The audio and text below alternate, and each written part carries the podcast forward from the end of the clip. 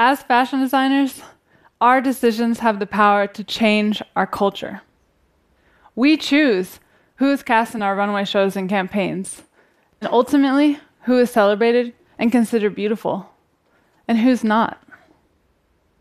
Having this platform is a responsibility, one that can be utilized to exclude people or to empower others. Growing up, I was obsessed with fashion. I pored over all different types of fashion magazine at my local Barnes and Noble. to be fashionable was to be tall, skinny, with long, shiny hair. That's what I saw as the ideal, and it was reinforced everywhere I looked. And to be honest, it still is.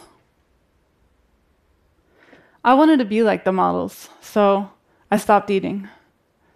It was a dark time in my life. My eating disorder consumed me. All I could think about was counting every single calorie and waking up early before school every day so I could run a few miles.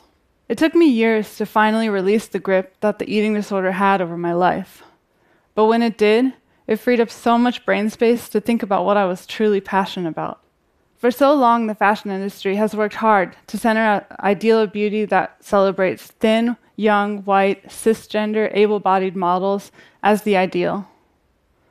It's impossible not to be bombarded with images of models that have been photoshopped to where there's not a single pore, fat roll, or stretch mark in sight. You don't need to look hard to find examples. This definition of beauty is damaging, dangerous, and destructive, and we need to explode it immediately.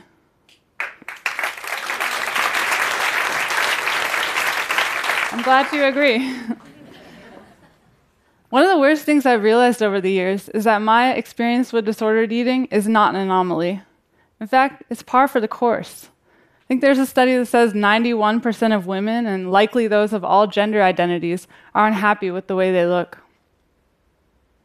It's unforgivable that we live in a society where it's normal or expected for teenagers to grow up hating themselves.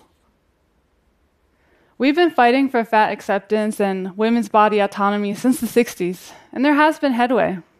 We have plus size models like Ashley Graham and musicians with body positive messages like Lizzo breaking into the mainstream. Thank God. There's brands like Aerie that have released campaigns without any Photoshop retouching. But we're still inundated with unrealistic expectations. I love this quote by Lizzo, who said, Body positivity only exists because body negativity is the norm. So, how do we change the stigma around looking different or not uh, fitting into this narrow definition of beauty? I believe it's by celebrating beauty in all different forms, bold and unapologetically. But many fashion designers continue to reinforce this narrow definition of beauty. From the way they're taught in school and into the real world, they drape on mannequins that are only size 4 or sketch on bodies that are super stretched out and not anatomically proportioned. Different sized bodies aren't taken into account during the design process, they're not thought of. So, who are these designers designing for? But the conversation around exclusivity in fashion doesn't begin and end with size. It's about seeing people of all different gender expressions, different ability levels, different ages, different races and ethnicities celebrated for their own unique beauty. In my own work as a fashion designer, I started a brand called Chromat, and we're committed to empowering women femmes and non binary Chromat babes of all shapes and sizes through perfectly fit garments for every body. Swimwear has become a huge focus for me because of the power that this single garment can have over the way people feel about themselves. We wanted to take our focus on celebrating all body types to a garment that's fraught with insecurity. On our runways, you see curves, cellulite, and scars worn proudly. We're a runway show, yes, but we're also a celebration. I didn't start designing 10 years ago with a mission to change the entire industry.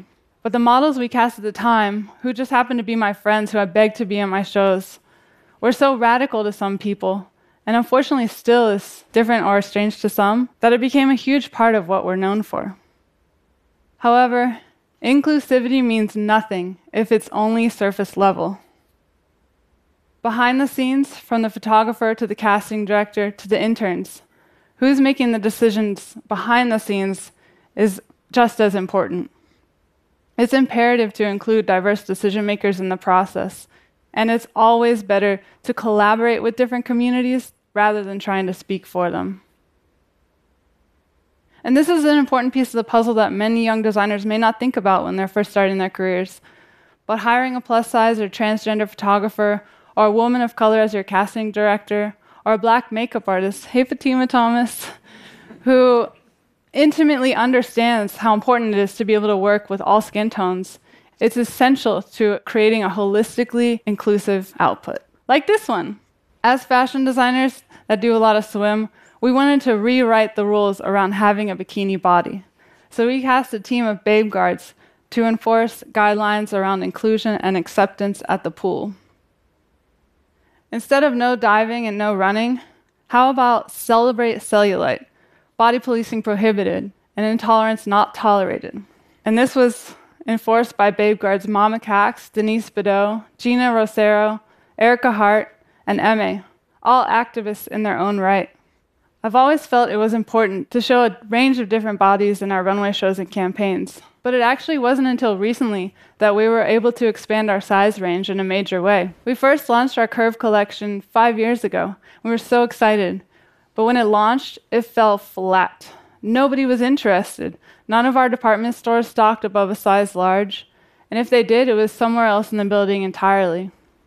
In fact, one time our sales team said, You know, so cool you have trans models and curve models on the runway. I love what you're doing.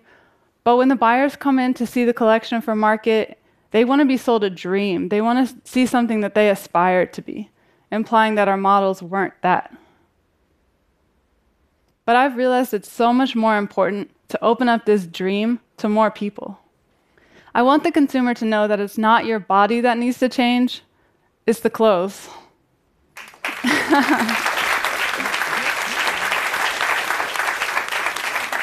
there needs to be more fashion options at all sizes and in all retailers.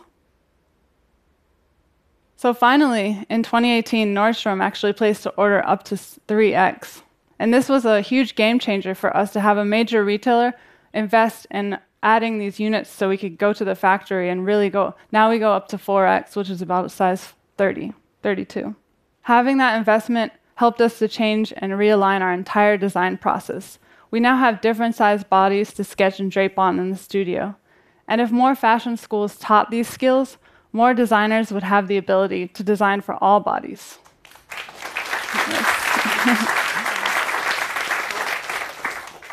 so, as fashion designers, it's our job to utilize our platform to explode this narrow and restrictive definition of beauty. My goal is that one day teenagers growing up don't feel the same pressure that I did to conform.